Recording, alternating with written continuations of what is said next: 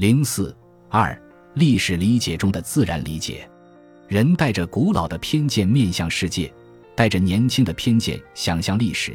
历史的广阔与复杂，极大地超越了个人的体验和视域，人却常将习以为常物当作不言自明。对历史一无所知的孩童，首次听说古代战争时，会疑惑阿提拉为何不用坦克。待他有了些许历史常识。仍会陷入凶人国家的国界画指于何处的迷思。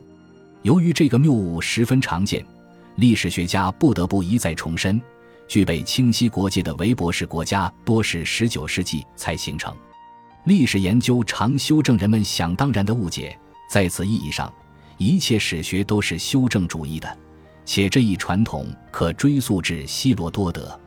修正之所以重要，也是因为对大多数人而言。探究真相过于费力了，他们轻信自己偶然听到的第一个故事。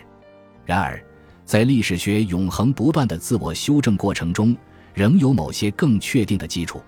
历史学家揭破偏见，却不会消除我们赖以理解历史的浅见，后者具备更高的知识确定性或语义确定性，因此构成其他知识的基础。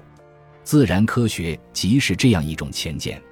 我们需先承认营养与身体的关联，才能评估人窄小的盔甲，估算其营养摄入。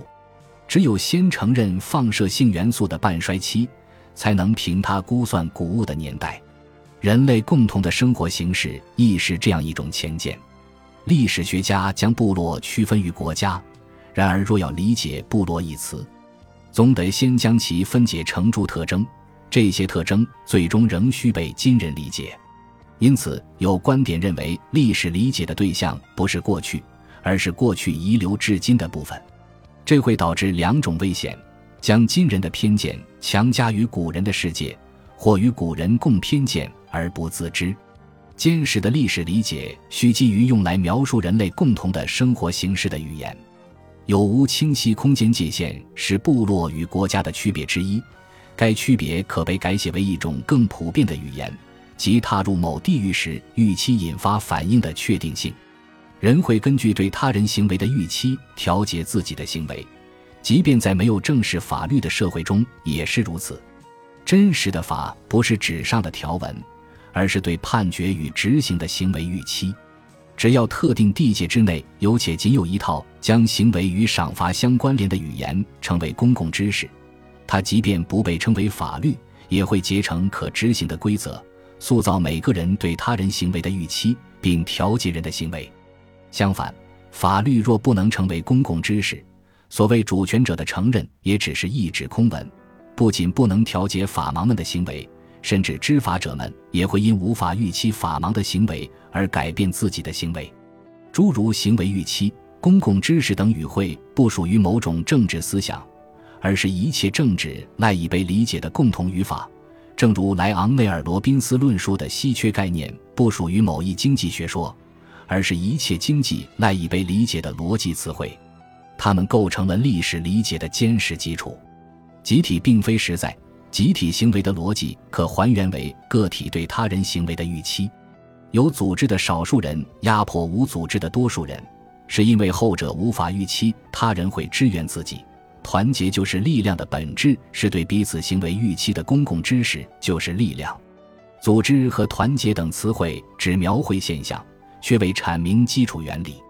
维特根斯坦所说的语言游戏是如孩童学说话般单纯的语言，正是这种语言构成了社会科学术语中的枢轴。例如，法律效力源泉或主权者就是伪术语的上层建筑，预期才是基础术语。群体行为只描述现象，公共知识则是基础术语。倘若有某种踢进了意识形态的纯粹政治学，它也就塌缩至这些基础与法中了。意识形态话术的真相多暴露于其盲点与例外。话术使用者倘若足够诚实，亦会将这一点暴露出来。例如，卡尔·施米特指出，主权者的判定标准其实是谁有权决定例外状态。我们却得到了某种纯粹而冗长的语言，它将所有缩略与平铺展开，将其中蕴含的神秘全部消除，适用于描述一切政治，而不会遭遇任何例外。